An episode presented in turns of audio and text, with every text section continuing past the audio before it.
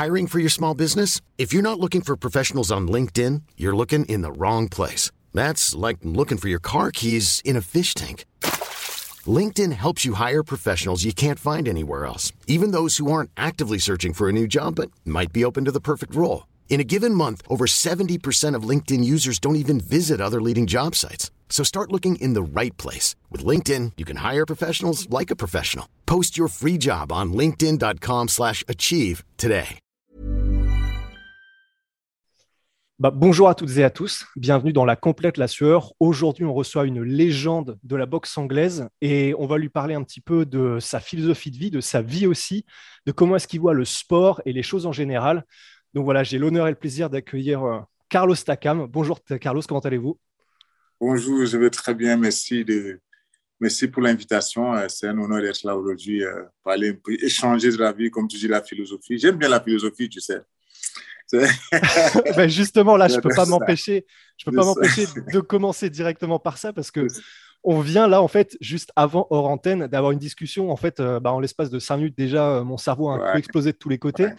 Parce qu'on mm-hmm. parlait de votre routine d'entraînement, ça a commencé comme ça. On a parlé ensuite de David Goggins, mais on y reviendra si on se perd pas trop. Mais on parlait de votre routine d'entraînement et en gros, vous disiez que vous, vous avez une routine, si vous êtes OK pour la dévoiler, du coup, parce qu'il y en a une autre qui est plus, plus, mais qu'on gardera pour vous, que vous garderez pour vous. Ah, mais celle que vous avez et que vous faites tous les jours, comme ça, et sinon, en gros, vous ne pouvez pas commencer la journée, vous ne vous, vous sentez pas bien, c'est une demi-heure. Donc, on vous encourage à essayer, juste pour voir. Moi, j'irai essayer, en gros, dès qu'on aura fini l'interview. Une demi-heure où vous faites 30 secondes de burpees, en gros, euh, le, bah, la plus belle forme et le plus vite possible, 20 secondes de repos.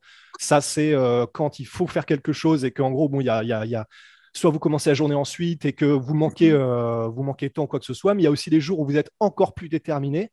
Et là, vous me dites si je me trompe, mais du coup, c'est 30 secondes de burpees, puis 10 secondes soit de kettlebell swings, soit de assault bike, et ensuite 10 secondes de repos, et ça en boucle pendant une demi-heure et vous faites ça tous les jours. je, fais ça je fais ça tous les jours. Tu as oublié, à défaut d'aller faire mon footing. Donc, le jour où je, ne cours pas, le, le, jour où je ne cours pas le matin, c'est ça que je fais. Parce que j'ai, comment dire, tu sais, il y a des jours où tu as la flamme de sortir le matin pour aller courir. Là, tu restes à la maison, tu te poses des questions. OK, qu'est-ce que je peux bien faire? Moi, chez moi, dans mon garage, j'ai les kettlebells, j'ai les dumbbells, j'ai, tu vois, j'ai le vélo, et tu vois, j'ai, pas mal de machines. Du coup, je vais, j'ouvre le garage, je regarde, je dis, OK, qu'est-ce que j'ai fait aujourd'hui? Toutes les machines, c'est bien beau de le faire, mais après, tu t'ennuies un peu, quoi, tu vois.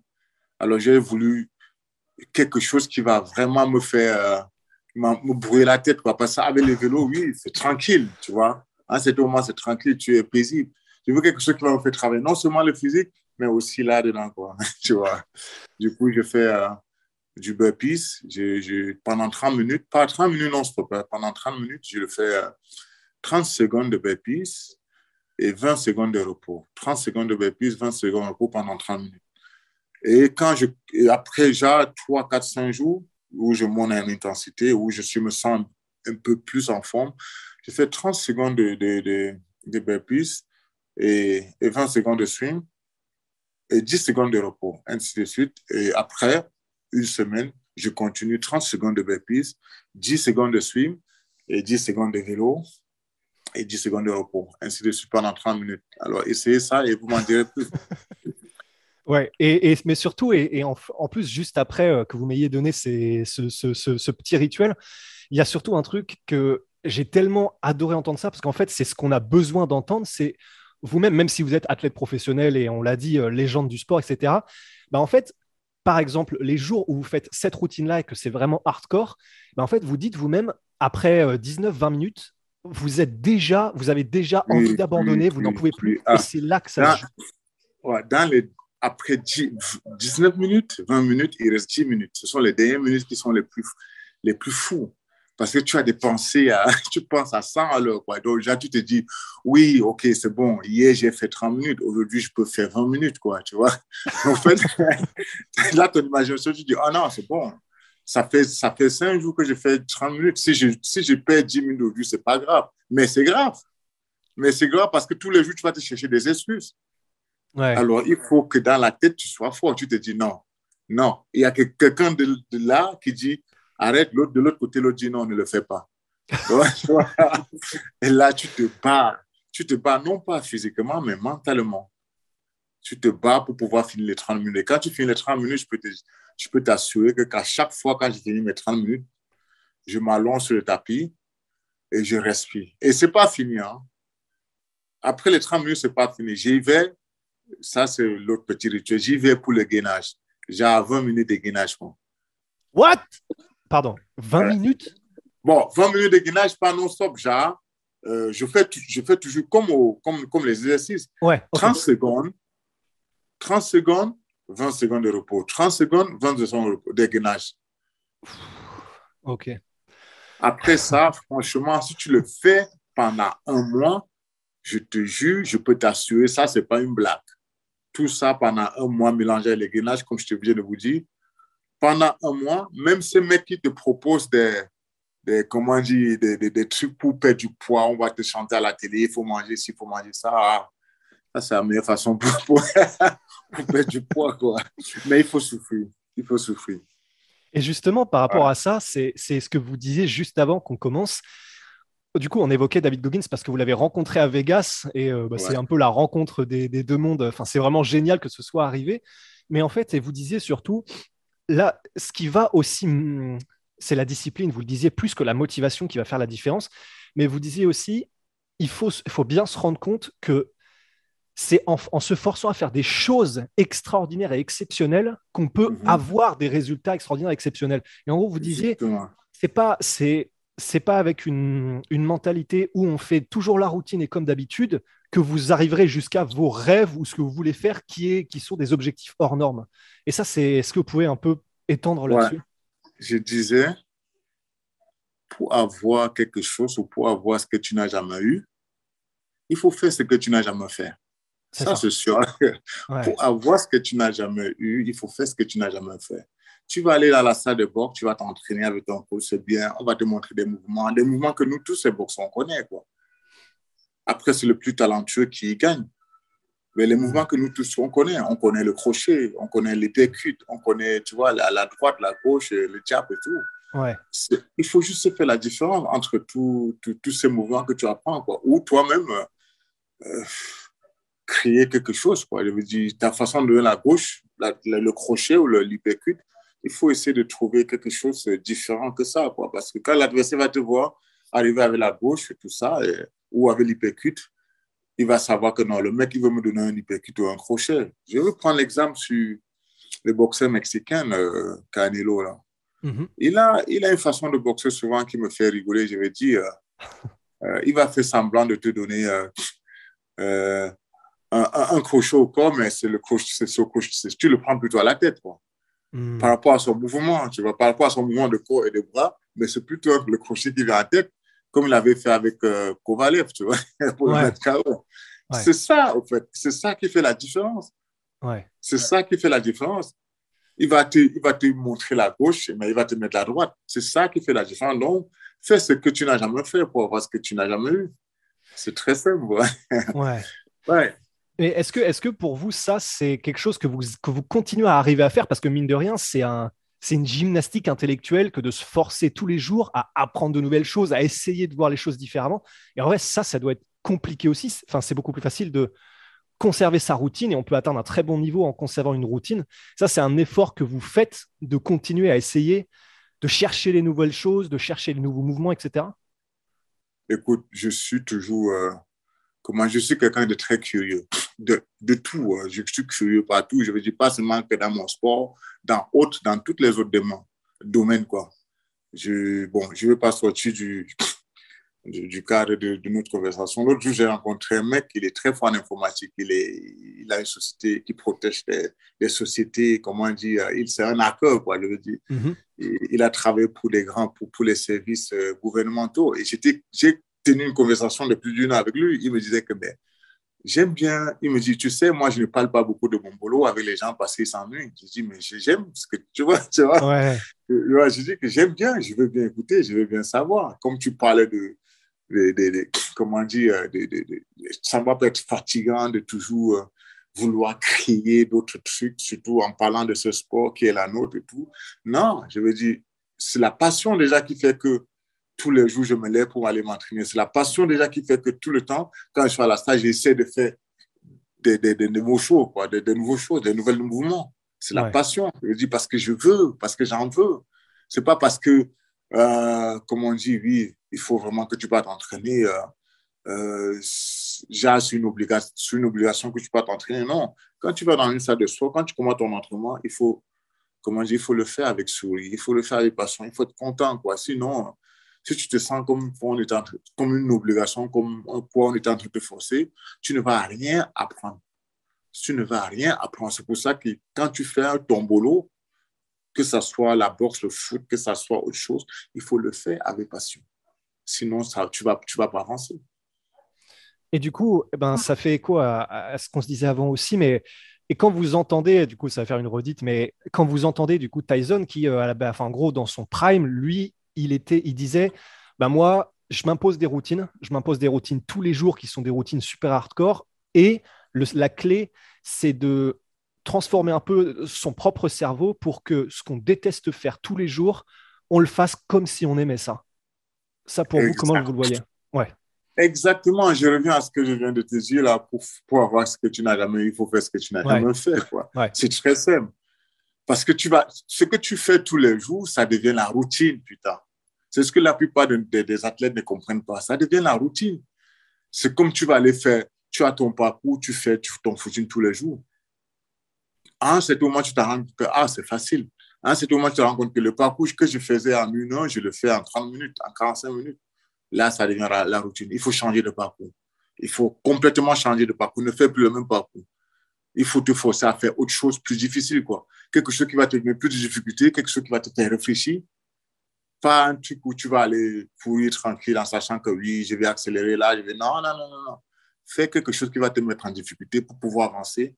Il faut faire quelque chose qui va te mettre en difficulté. Sinon, tu ne vas, tu n'avanceras jamais. Ça serait toujours de la routine tous les jours à la salle, même entraînement, même tous les jours. Sortir le matin, faire les mêmes footings, faire, aller sur le même parcours ça ne va pas t'avancer, ça ne va t'avancer à rien. C'est pour ça que moi, j'ai mon petit exercice, cet petit exercice où, malgré que tu le fais tous les jours, euh, je veux dire, euh, ça brûle, quoi. Je veux dire, c'est, c'est, cet exercice que je viens de vous parler, c'est, c'est quelque chose que, en fait, tu ne peux pas me dire que tu vas faire, que c'est la routine. Tu ne peux pas. Ouais. Non, non, non, non, non, tu peux pas. Tu me dis que c'est la routine, je vais te dire, tu mens. Tu ne peux pas. Ouais. tu ne peux pas. OK, si c'est la routine, alors fais-le, fais les 30 secondes, tu fais, fais, 20 burpees en 30 secondes, c'est la routine. Je, mm. je verrai comment tu vas te porter, quoi, tu vois. ouais. exactement. Mm. Et bah, il y a aussi toute une autre partie euh, qui peut rendre les choses plus difficiles. Et bah, on sait que pour vous, tout ce qui est les valeurs et le respect, c'est quelque chose qui a été très important pour vous, même quand vous, la manière dont vous avez été éduqué dans votre enfance, etc. Et avant de, commencer justement à, voir un petit peu euh, cette partie de, de votre vie, comment est-ce que vous voyez tout ce qui est euh, aujourd'hui les réseaux sociaux, tout ce qui est euh, bah, en gros les, gens qui sont euh, sur Internet et qui peuvent aujourd'hui, que ce soit sur Twitter ou sur les autres réseaux sociaux, parler à un combattant comme s'il était avec lui ou quoi que ce soit, que ce soit pour l'insulter, que ce soit pour le, dénigrer ou quoi que ce soit. Aujourd'hui, on a beaucoup de combattants qui disent que ça, c'est quelque chose qui est vraiment compliqué à gérer d'avoir autant de gens qui peuvent te parler comme ça directement et avoir accès à toi, et que ça devient quelque chose dans leur carrière qui est une difficulté supplémentaire à gérer. Qu'est-ce que vous en pensez tout ça? Je, vais juste tout simplement dire que euh, si, les gens te parlent et t'insultent, euh, bon, je vais pas, je vais je vais pas dire ne sois pas surpris, quoi. Je vais dire, ça dépendra de la personnalité de la personne, quoi, tu vois. Après, on ne peut pas plaire à tout le monde, tu sais. Hmm. Moi, personnellement, tous ceux qui viennent me parler euh, sur les réseaux sociaux, c'est toujours avec respect, quoi, par rapport à ma personne, parce qu'ils savent ce que j'ai fait. Et ce que je continue à faire, quoi, tu vois. Il y a d'autres boxeurs, d'autres athlètes qui sont très clash, quoi. Je veux dire, ils vont dire, je vais faire ci, je vais casser la galaxie. Je ne dis pas, c'est du show. Après, il faut comprendre qu'il y a show et show. Il ne faut pas prendre le show à la réalité. Quand tu prends le show à la réalité, ça finit par te brûler, quoi. Tu vois, tu te brûles, les, tu te brûles les mains. Hmm. Après, c'est pas facile de gérer tout ça, hein, tu sais. C'est pas facile de gérer tout ça. Tu vas avoir des tonnes de messages. Si tu ne réponds pas, et pendant déjà une semaine, l'autre, quand tu vas faire une publication, il va te publier, il va te mettre comment dire, euh, quelque chose sur la publication, va te dire oui, euh, je te parle, depuis tu ne réponds pas au message, regarde ton message, regarde tes messages, tu ne nous réponds pas, voilà, tu n'es pas gentil, alors que je crois que tu es gentil. C'est pas facile de gérer. Les, mm. les réseaux sociaux aujourd'hui, c'est devenu comme. il y a des gens qui. Bon, c'est vrai, il y a des gens qui vivent de ça, mais c'est devenu. C'est le c'est un c'est tout un travail, quoi. Si tu t'y jettes dedans, tu vas te perdre, ça c'est sûr. Ouais. Tu t'y jettes là-dedans, tu vas te perdre automatiquement. Hmm. Tu t'y jettes dedans, tu vas te perdre. Donc, il faut avoir des gens qui, peut-être, vont gérer des, des réseaux sociaux, quoi, des professionnels, quoi, tu vois. Hmm. Mais moi, j'aime bien répondre moi-même à mes propres messages, tu vois. J'aime, je dis toujours, les messages, laissez-moi les répondre. Vous pouvez gérer tout, mais les messages, laissez-moi les répondre. J'aime bien gérer tout. Après, il y a ce, comment on dit, euh, depuis un certain temps, il y a, il y a cette vague de, des, des, comment dire, des, des, influenceurs sur les réseaux sociaux ou des youtubeurs qui deviennent des sports, qui deviennent des boxeurs, qui, qui font des, euh, des galas internationaux, des trucs euh, gigantesques. Après, je ne suis pas contre ça et en même temps, je n'approuve pas ça. Je suis désolé, putain, oh. on a, oh. Oui, oui, mais attends, oh, quand même, on est des boxeurs professionnels, on, ils ne savent pas d'où on vient, putain. J'ai fait une carrière amateur, j'étais aux Jeux Olympiques, je viens être professionnel. Et il y a un mec qui arrive de nulle part, euh, il remplit tout un stade, il prend des millions. Il y a de quoi être un peu, euh, quand même un peu jaloux, non? Ouais, Franchement, quand même un peu. Tu vois ça? Hmm. Putain, que chacun reste dans son domaine, quoi. Tu vois ce que je veux dire? Je vois ce que tu veux dire. Mais du coup, qu'est-ce que, qu'est-ce que, tu, qu'est-ce que tu répondrais aux gens qui disent Ben ouais, mais d'un autre côté, ils mettent des yeux, des nouveaux yeux sur la boxe, ils amènent un public qui n'était pas, qui n'était pas là avant, et ça fait parler de la boxe anglaise. Attention, ce public-là, c'est pas notre public. Je suis désolé. Ce public-là n'est pas notre public. Ce public-là ne vient pas parce qu'ils aiment la boxe. Il vient parce qu'il aime ce mec, ce, mec qui fait son show. Ce public-là n'irait pas voir un combat de boxe de deux boxeurs professionnels, non. Non, non, non, non, non, n'oubliez pas ça. Il ne faut pas qu'on hmm. confonde tout. Je suis désolé. Je ne suis pas contre.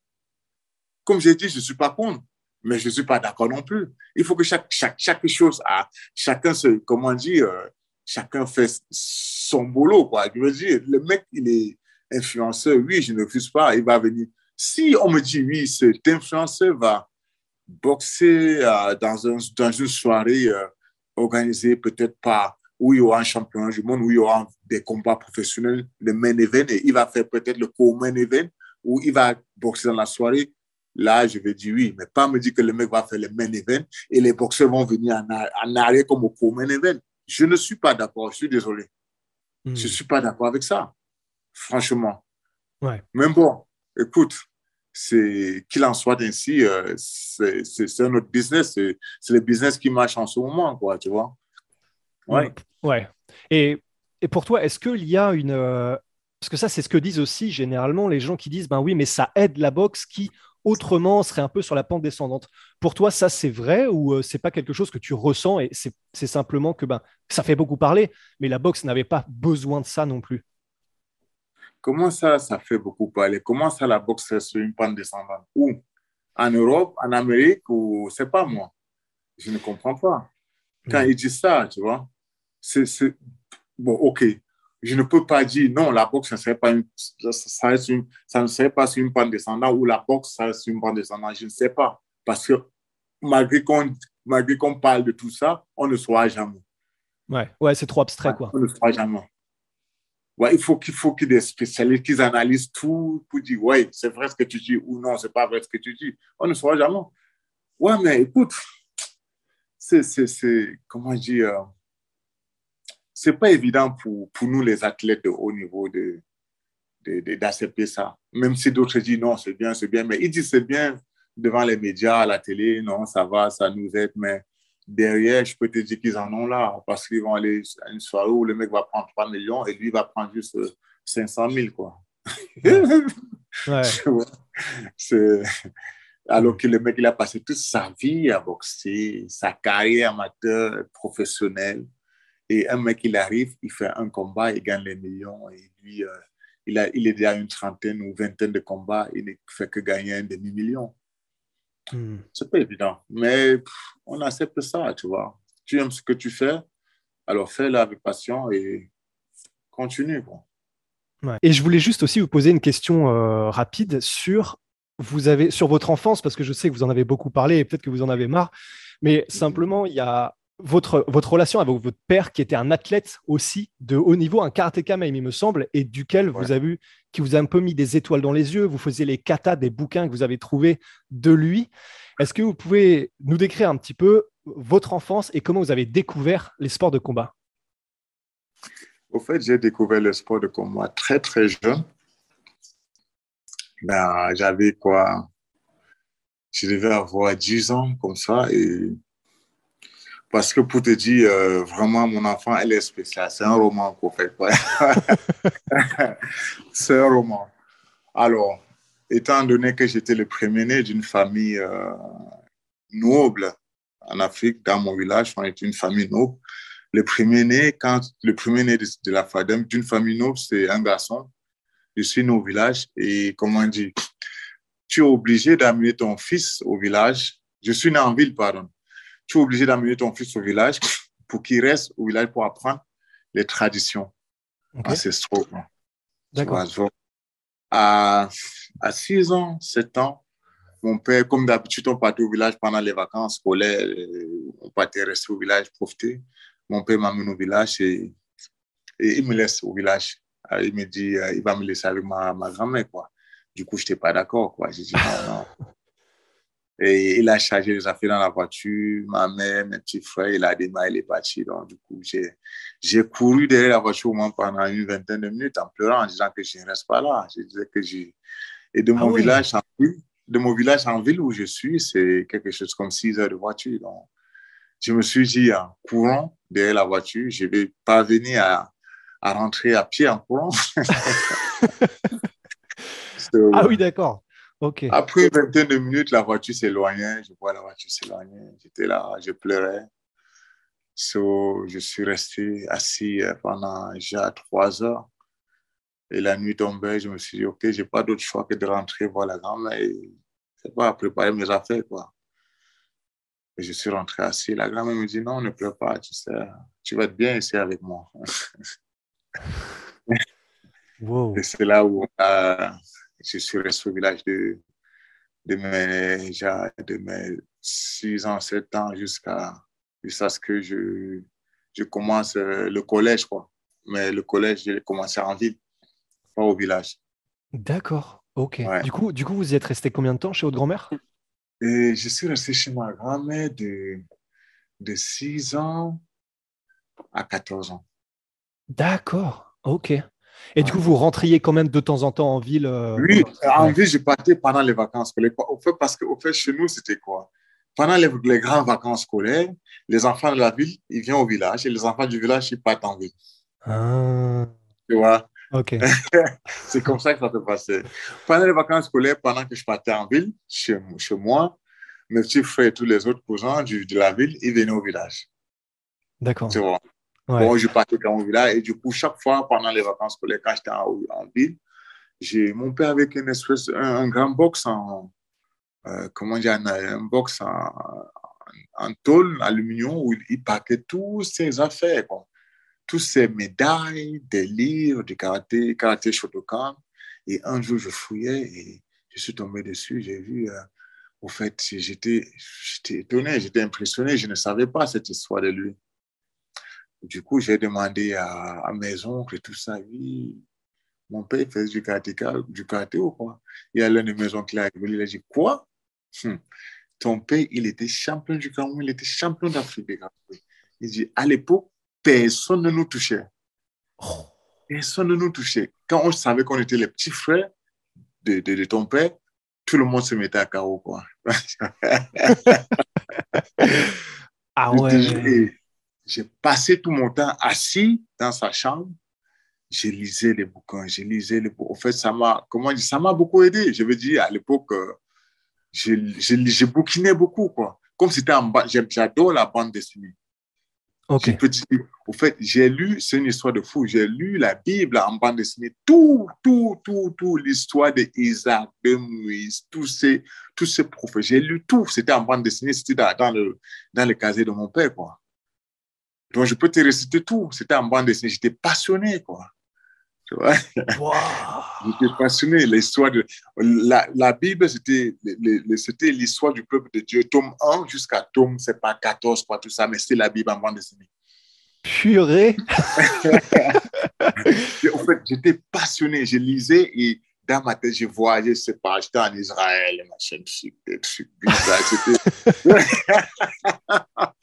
tu vois? Ah ouais. à partir de là, quand je lisais des, des livres de, de karaté Shotokan de mon père, et je me suis directement pris pour, pour un maître karatéka. Alors, qu'est-ce que j'ai fait? Toutes les, tous les enfants du quartier, je les ai J'ai créé mon club de karaté, mais clandestin, quoi, tu vois ce que je veux dire? et, je, faisais, je, faisais, payer les gars, juste je regardais le mouvement sur le, sur le bouquin, et je venais, je faisais des katas comme ça, Mawashi Geri, Yoko Geri, tout ça. et, quand je suis rentré au village, j'ai créé mon club et j'en avais une quarantaine de personnes, tellement que les vrais clubs de karaté de mon village, ils sont pleins. Ils ont dit, mais attends, c'est qui ça Tu as quel diplôme? Tu as quelle ceinture? Moi, je disais, moi, j'ai ceinture noire, trois dames, quoi, mais c'était des bobards. Autoproclamé ceinture noire. Voilà. Et, et, et, pour, je me rappelle, pour les prouver que je suis fort, il y avait un bananier juste à côté de, la maison de ma mère, un bananier. Je suis allé à menu. C'était un bananier, il était énorme, quoi, costaud. J'ai boxé le bananier, papa, papa, papa, papa pendant une vingtaine de minutes. Et le truc, il est tombé. Mais par contre, toute ma peau, là, la peau de la main, a été sortie. Bon. C'était tout rouge. Exactement comme kickboxer. Oui. Eh, pendant plus d'un mois, j'ai chié, hein, je te jure.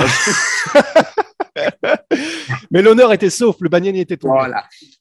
Oui, et j'ai suivi l'examen de mon père et j'aimais les sports de combat au lycée, euh, comment dire, euh, à l'école, euh, j'étais, euh, comment dire, j'étais un passionné de sport. Toutes les, comment dire, parce que à l'époque, on faisait des, des, concours inter-école, tu vois. Mhm. Et tout ce qui était matière, tout ce qui était matière, sport, athlétisme, bras de fer, course tout ça, c'était moi le capitaine. Je faisais tout ça, quoi. Et on gagnait tout le temps. On gagnait tout le temps. On gagnait tout le temps. J'adorais ça, tu vois. Et après, voilà, quand je finis mes études primaires, j'étais au collège, je suis monté en ville et j'ai continué toujours euh, dans cette ascension où euh, je suis le plus fort. Tu vois. Mon, prénom à, mon prénom au lycée, c'était Demolition Man. Par rapport au film de Wesley Snipes. Voilà. Pourquoi? Parce qu'au fait, chaque vendredi, à la sortie des classes, j'étais le premier à sortir, aller devant la porte, devant l'entrée de la classe à l'entrée du collège, et je me tenais comme ça. Je disais que tous les élèves vont passer, ils vont me donner un coup au ventre. Tout le monde. Oh purée. Un bon coup. Deux fois, les mecs, ils venaient, ils faisaient pas. Ils disaient non, non, non, il faut que recommence, pas bien. Je dis, casse-toi. Même les professeurs me donnaient un, coup au ventre. Alors, imagine-toi des milliers d'élèves, quoi. Mais deux fois, c'était chaud, quoi. Deux fois, je supportais seulement parce que je suis de ah oui, d'accord. Ouais, toutes les élèves passaient, pas, filles comme garçons, là, là, là. Tout le monde. Ah ouais. le, proviseur, il disait, mais monsieur Dakan, vous êtes fou, vous allez vous tuer. ah oui, quand même. Ouais. Ok. D'accord. au quartier, on regardait les combats de boxe à la télé, Mike Tyson, Holyfield, mais tard dans la nuit, puisque ça se passait à Vegas. Et c'est là où est venue ma passion de la boxe. D'accord. Mais je n'avais jamais osé, euh, comment dire, aller euh, toquer une salle de, je veux dire, aller dans une salle de boxe parce que voilà, il y avait les études, c'était à fond dedans.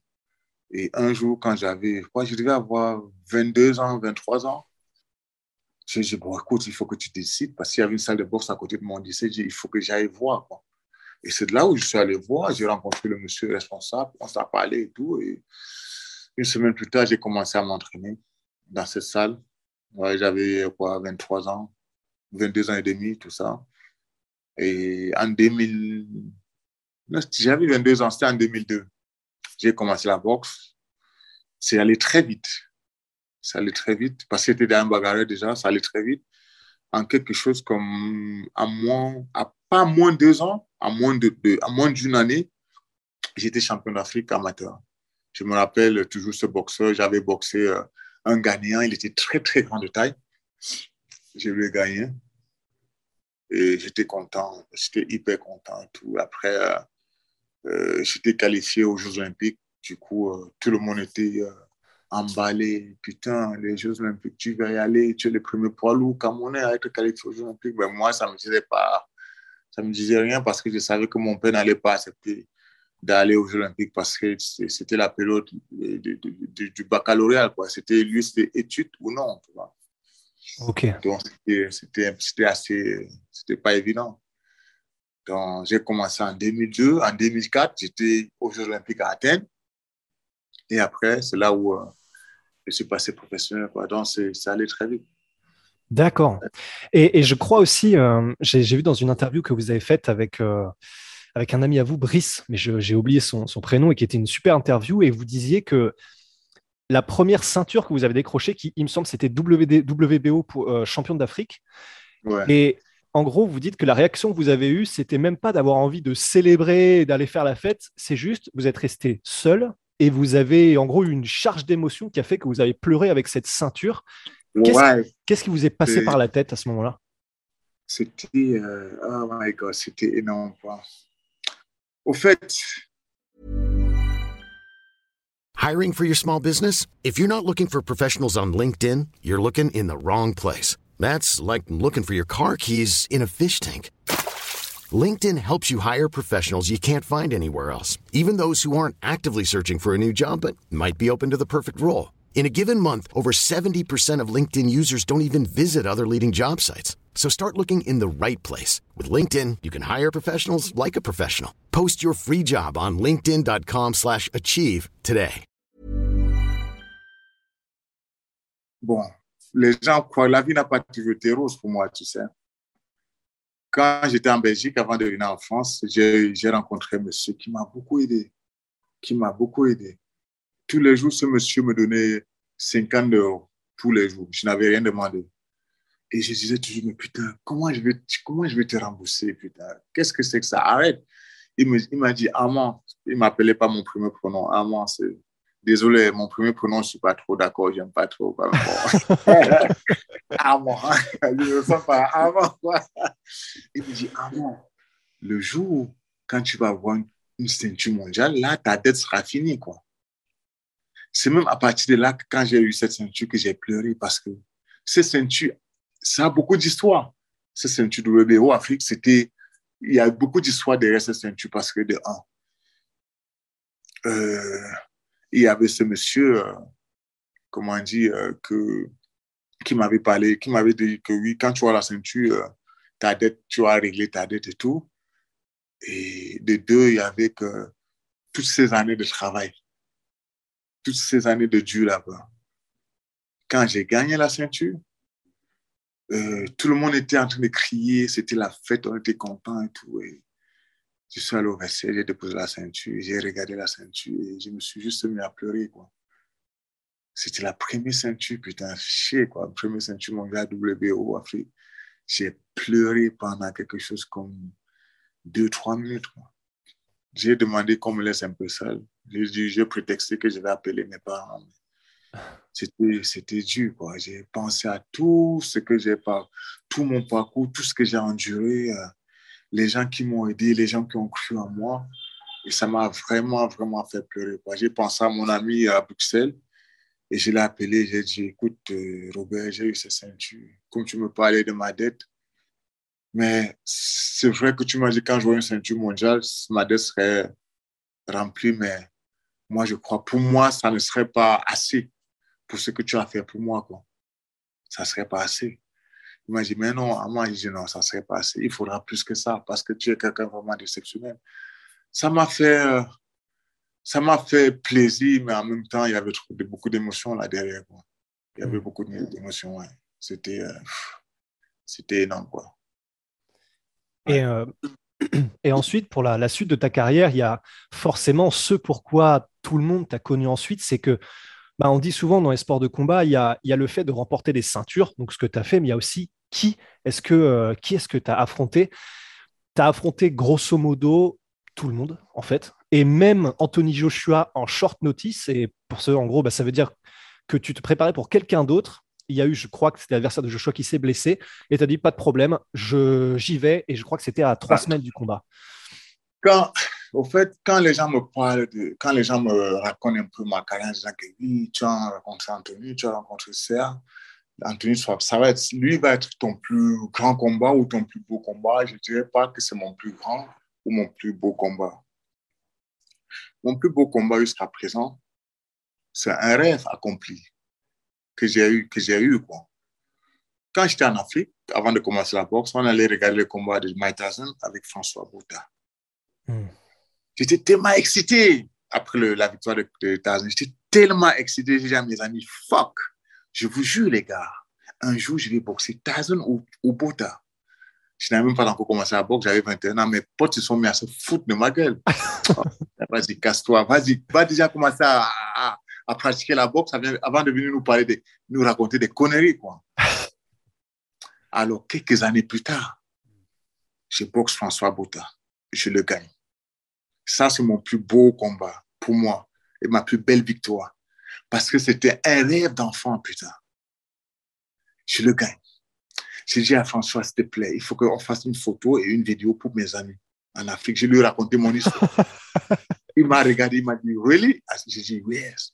Il me dit, Oh my God, Carlos, ça, that's amazing. il me dit, Franchement, je suis content pour toi. Quoi. Il me dit, C'est énorme. On fait la photo, la vidéo. Cette me dit, Yeah, guy, Carlos friend, Carlos brother, I'm here with the champ. He just fight. That guy, he just rubbed my ass. Judge, le cul, quoi. This is a great guy. This is the future. This is the big heavyweight boxing, man. I have it. She had my support. Thank you, Carlos. So, après, j'envoie la vidéo à mes potes. Mais ils sont devenus fous.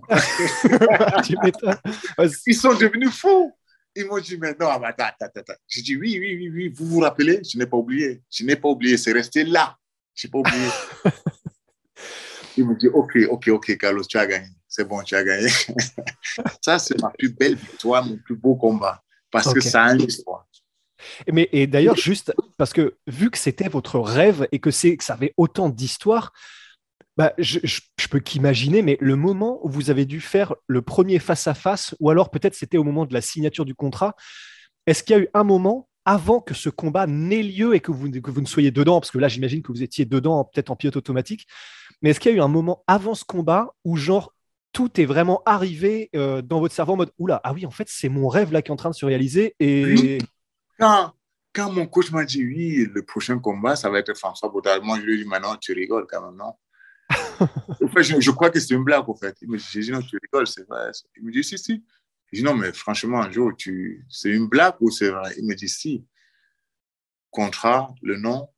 J'ai fait, wow, what the fuck? François Bauda. Je dis, oui. Je ne lui ai pas dit, je ne lui ai pas raconté l'histoire. Je suis, waouh, je suis resté, quand je suis rentré à la maison, j'ai dit, oh, ça c'est énorme, quoi. Hmm. ça c'est énorme. Je n'ai dit à personne, quoi. J'ai dit, waouh, ça c'est énorme. J'étais tellement content. J'étais tellement excité. J'avais, j'allais réaliser mon rêve. En fait, il y a, oh my God, c'était l'un de mes plus grands rêves parce qu'en fait, il y avait, il y avait deux grands rêves de ma vie que, que je voulais le, réaliser. Aujourd'hui, je l'ai déjà fait. Franchement, je suis tellement content. Et celle-là, c'était la première. J'étais, euh, j'étais bouleversé, quoi. Après la victoire, j'étais bouleversé. Et du coup, beau rêve. Et bah, je ne sais pas du coup, si c'est quelque chose de personnel ou pas, mais du coup, est-ce que le deuxième rêve que vous aviez, c'était aussi professionnellement?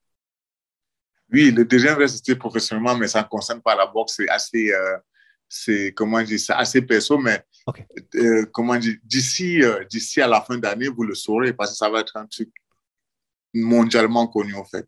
Ça va être un truc énorme. Ça va, je crois que vous allez m'appeler pour me dire non, mais il vous faut une interview pour ça. Ça va être c'est plus que. Euh, c'est, ok, ok, ok. C'est du haut niveau. ok, ok. Ça, c'est du teasing, ça. ça voilà, ça, c'est du teasing. En fait, c'est le rêve de tout, tout, tout le monde. Même à toi, tu vas me dire Oh putain, si je, si je pouvais le faire, quoi.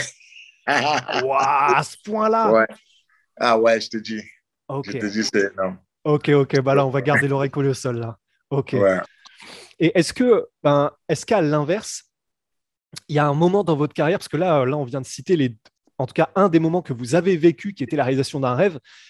Est-ce que, à l'inverse, il y a aussi eu un moment dans votre carrière qui, qui vous reste brûlé à jamais euh, dans l'esprit comme étant le pire moment que vous ayez pu vivre? Oui, bien sûr, bien sûr. Il y a, il y a, il y a spécialement un moment que, voilà, c'est, c'est comme un cauchemar, en fait. C'est comme un cauchemar. Bon, après, tu sais, dans la vie, c'est comme ça. Comme je dis, quelqu'un m'interrogeait, désolé, je sors un peu du contexte, quelqu'un m'interrogeait par rapport au combat qui s'est passé en, en, France ces derniers temps, tu connais de qui je parle, des deux poids, le poids français et l'autre. Et je lui disais, au fait, il y a deux sortes de défaites. Une défaite constructive et une défaite destructive. Après, je ne sais pas quel genre de défaite il a pris, le petit. C'est destructif ou constructif? Ça va dépendre de son état d'esprit. Quand c'est une défaite destructive, le mec, il ne s'en remet pas. C'est fini sa carrière. Il, va, il a beau dû faire d'autres combats, c'est mort. Si c'est une défaite constructive, alors là, le mec, il va devenir plus fort, quoi. il va devenir un démon. Hmm. Tu vois? Cette défaite, pour moi, a été constructive. J'ai minimisé trop le combat. J'ai pris le mec comme rien. Je savais que j'allais gagner. Tout le monde savait que j'allais gagner, mais j'ai perdu. C'était ma défaite face à Derek Chisora. C'était un cauchemar, my God. C'était un cauchemar. Oh mon Dieu. Et quand je parle avec lui souvent, il dit Derek, vas-y, on fait un petit revoir. Il me dit Carlos, avec toi, non, merci. il me dit, il me dit, brother, si je veux faire un combat demain avec toi, si on ne me donne pas 3 millions, je ne le fais pas. Je le ferai pour l'argent. je ne le fais pas. il me l'a dit. Il me dit, ne me rêve même pas. Je le ferai pour l'argent. Je ne vais pas aller me, que tu me déglins pour, pour, pour 500 000. Non, je le ferai pour des millions. Ça, c'est ce qui m'a tué. Ça, c'est mon cauchemar. Ça, et du coup, et, et, et, ce, ce cauchemar ou cette défaite qui était pour toi la pire, qu'est-ce que tu en as retiré qui, aujourd'hui, même si c'est l'horreur et que ça brûle, qui fait qu'au moins tu en as ressorti une chose qui a fait que tu en es ressorti grandi quand même En fait, ce que j'ai retenu de ce combat, c'est ça m'a beaucoup appris, Fox, ça m'a beaucoup appris les choses. Parce qu'avant, quand je partais boxer, je partais boxer. Je me dis, pas de, comment dire, pas de repli à l'adversaire. Aujourd'hui, quand je boxe, c'est stratégie. Je ne fais pas de pas de repli, c'est stratégie. C'est comme, pour moi, la boxe, c'est comme un, c'est comme un jeu d'échecs. Tu pousses les pions. Chaque round, c'est un pion que tu pousses. Chaque round, c'est un pion que tu pousses. Juste ce que tu peux attraper la reine de l'autre côté euh, de l'adversaire, quoi. Ça, mm. c'est l'échec, la boxe. Quand il faut savoir, il faut bien que ton coach ait les yeux ouverts, il sache que, oh, Carlos, tu sais, tu as déjà gagné 8 rounds. Quand je sais qu'il a déjà gagné 8 rounds et qu'on est sûr, alors là, on se met, je ne veux pas dire on se met sur la défensive, mais on ne se donne plus comme on se donnait avant. Quoi. On, on, sait que, voilà, on ne va pas chercher des points parce qu'on a déjà gagné. C'est stratégie. C'est ce que beaucoup de, beaucoup de boxeurs ne, euh, ne connaissent pas. Beaucoup de boxeurs, c'est du premier au deuxième round à l'arrache. Quoi. Non, mm. c'est pas ça, mon pote. La boxe, tu gagnes plus de rounds, tu gagnes, tu gagnes le combat. C'est comme ça. Mais par contre, c'est deux rounds. Si tu ne mets pas le mec KO, tu n'as pas d'en gagner. Hein. Même si tu gagnes 11 rounds au dernier round, le mec peut toujours te prendre pour un KO. Mm. Dans la boxe, c'est un jeu d'échecs, stratégie. C'est ce que j'ai appris à ce combat avec Derek Chisora. D'accord. J'ai gagné tous les rounds, putain. Oh. Et le mec m'a cueilli. oh my God. Et est-ce qu'il y a quelqu'un qui, que ce soit par son expérience, par justement le fait qu'il a un peu, qu'il a vu ça comme un jeu d'échecs, qu'il a compris ces choses-là aussi, et peut-être aussi sa technique, sa, sa manière de boxer, est-ce qu'il y a un boxeur, que ce soit actuel ou ancien, qui est pour vous une référence?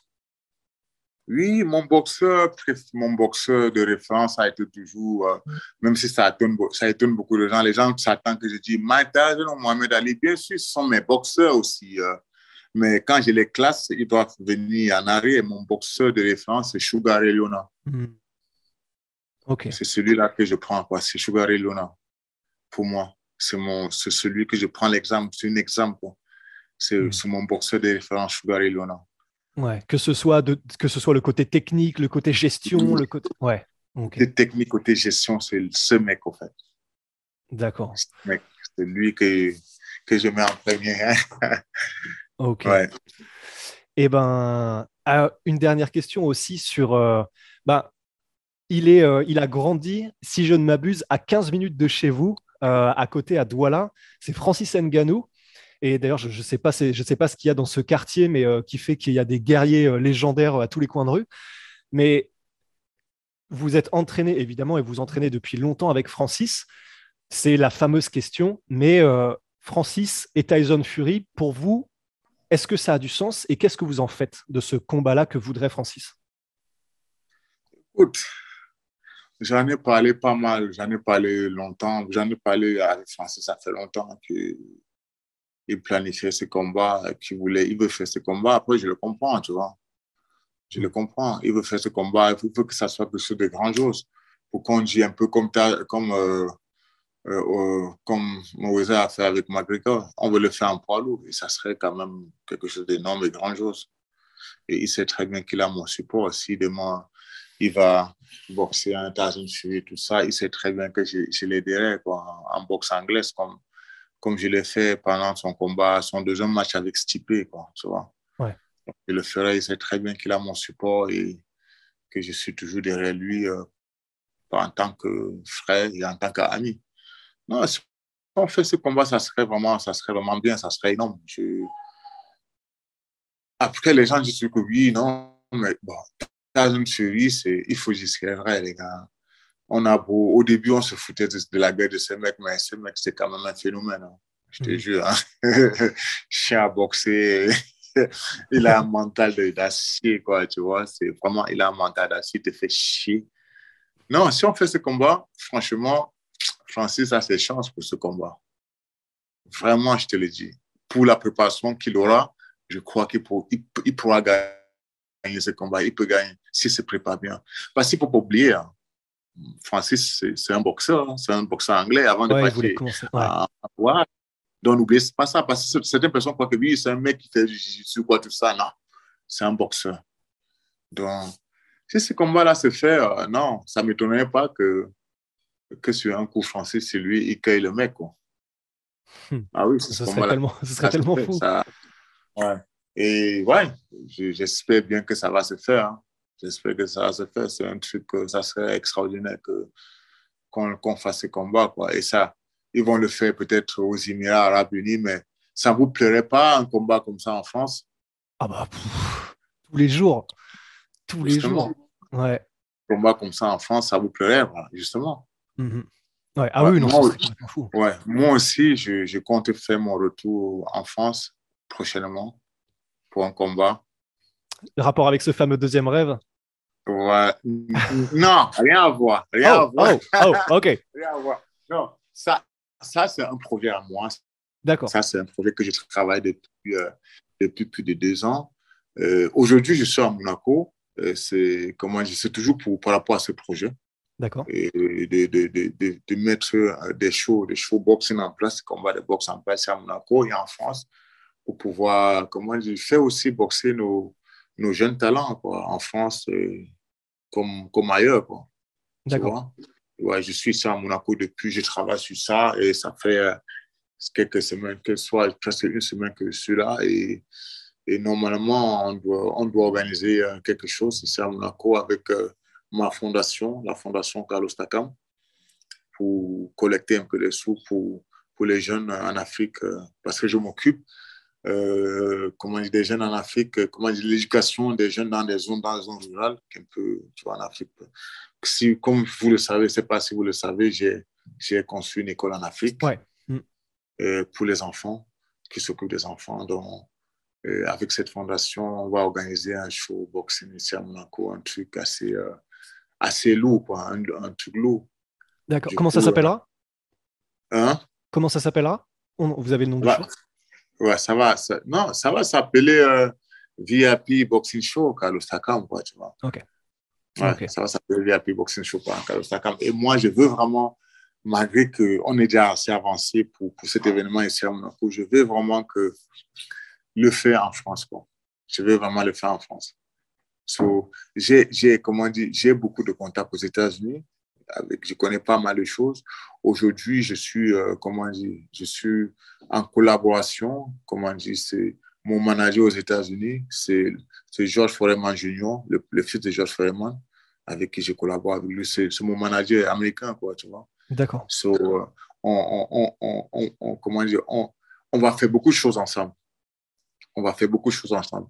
Il n'est pas, bon, on a signé, c'est pas juste que pour moi, quoi, c'est aussi pour, pour tout l'ensemble des choses que suis en train de préparer. D'accord, ok. Tout l'ensemble, c'est bon. Je veux dire, un jeune talent ici en France qui veut peut-être, euh, on peut peut-être le faire boxer en Amérique, à, HBO, à ESPN, via, via George Foreman Jr., quoi. Hmm. Parce qu'il fait, il fait, maintenant partie du team, euh, du team Takam, tu vois. Ok. Donc, je suis en train d'envisager de préparer euh, mon retour en France avec, tu vois, vraiment, j'ai envie de le faire j'ai envie de le faire non seulement pour moi, mais aussi pour les autres. Quoi. Je ne vais pas dire pour aider les autres, mais je veux dire pour redonner un peu l'ambiance euh, dans mm. ce milieu de boxe en France, tu vois. Je sais qu'on aime la boxe en France, mais le problème, c'est la passion. Beaucoup de gens, souvent, tu vois, depuis, je crois même que depuis que Tony a perdu, les gens vont se dire oui, mais, mais il n'y a pas que Tony, mon il y a plusieurs boxeurs français. Quoi. Mm. Ouais, il a perdu, ce n'est pas la fin du monde. Dans la carrière d'un boxeur, d'un des plus grands boxeurs, des grands boxeurs, on paie la défaite, souvent, ça fait du bien. Tu vois ce que je veux dire? Ça fait du bien, souvent, la défaite. Ouais. Donc, donc d'ici euh, à la, la fin d'année, euh, je crois que mon show ici à Monaco ou en France, ça va, va comment dire, on va le faire. Quoi. Et ça va aller au-delà de l'Europe. Je veux dire, il y aura la France, il y aura l'Afrique, il y aura les États-Unis. Donc, d'ici la fin d'année, on a fait, on a déjà fait tout le programme de tout ce qu'on va faire en France, à Monaco et en Afrique. Et je voudrais vraiment particulièrement prendre plus les boxeurs en France pour pouvoir faire, euh, comment dire, ces gars-là de boxe que je vais faire à Monaco, en France et en Afrique, plus particulièrement.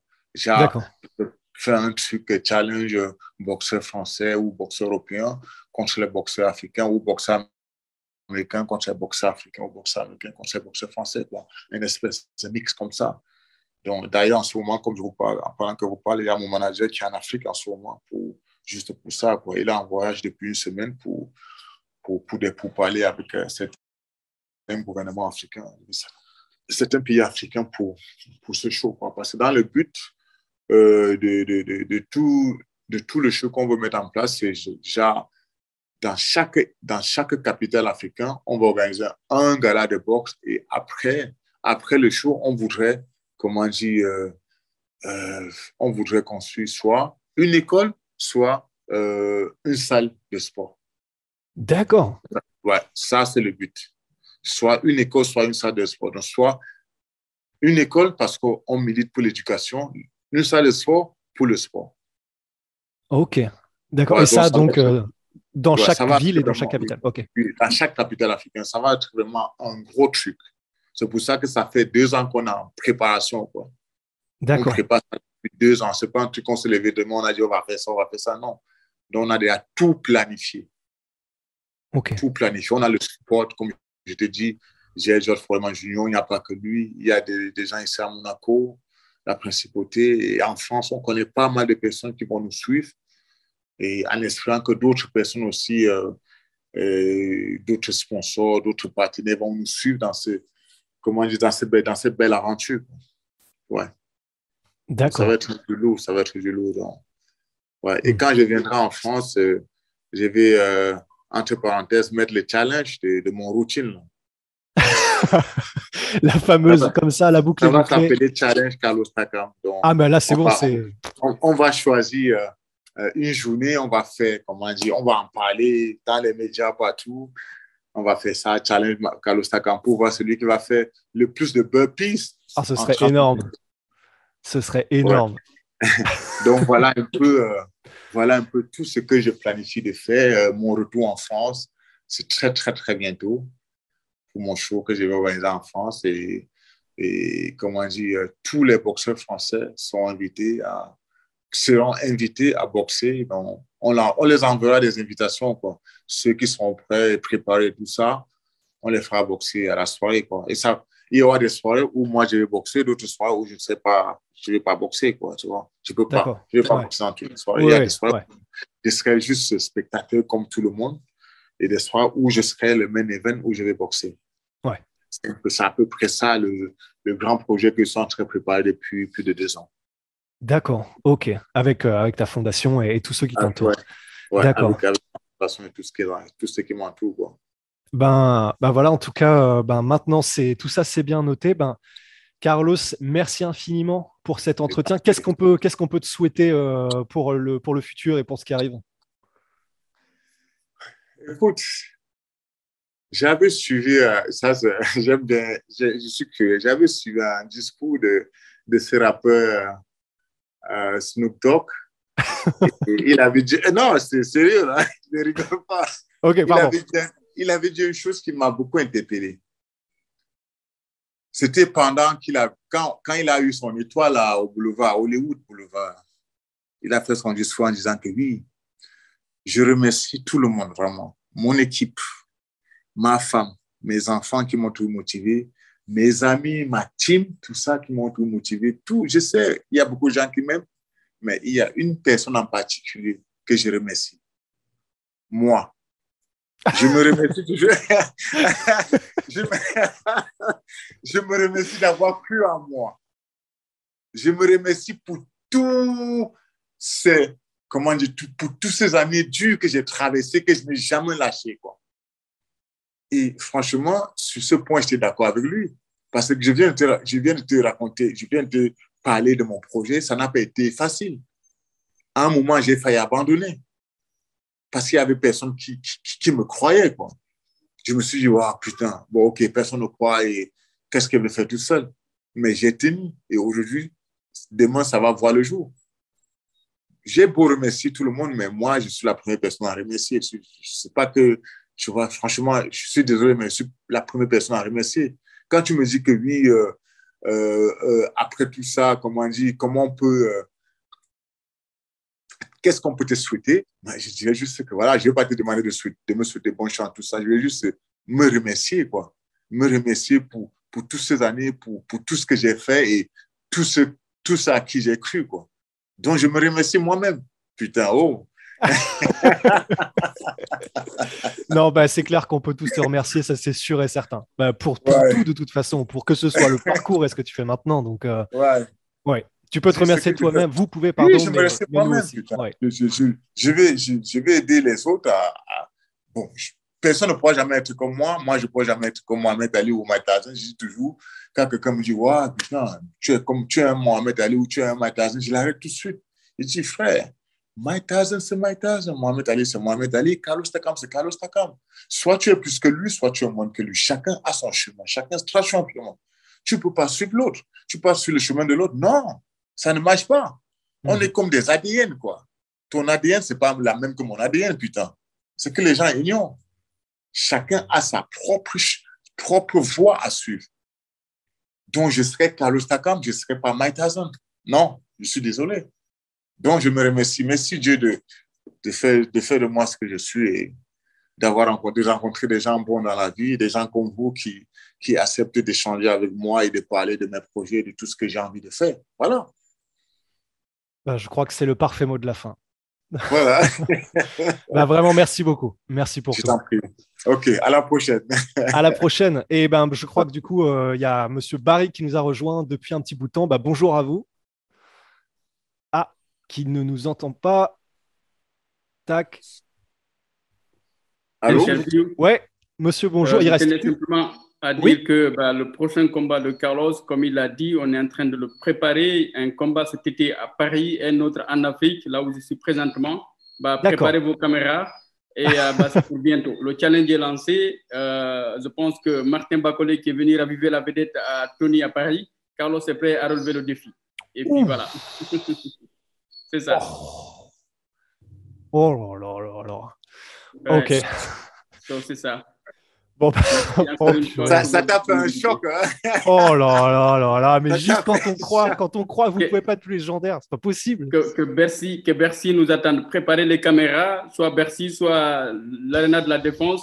Eh ben, on y va. Martin Bacolé, s'il est chaud, c'est parti. S'il n'est pas chaud, Tony Yoka, tu as l'occasion de relancer ta carrière. C'est tout à fait indiqué. Oh les défaites et les victoires, ça se succède quand on est combattant. Il ne faut jamais baisser les bras. Carlos, en tout cas, est là. Il est prêt à pouvoir prendre n'importe lequel des deux. Si euh, Martin est disponible, vas-y, viens cet été. On fait du castagne. Sinon, Tony Yoka, prépare-toi. C'est parti. Oh là là là là. Ok. bon, bah alors là, oh, c'est trop d'un coup, là, c'est trop pour moi. Ok. on t'a traumatisé, là. Ah, c'est bon, je, je, peux, je, peux plus, je peux plus me lever. bah, écoutez, je ne sais pas combien de secondes il reste. Je veux vraiment vous remercier. Merci beaucoup. Et puis, euh, passez une bonne journée. Et puis, euh, bah, à très bientôt, j'espère.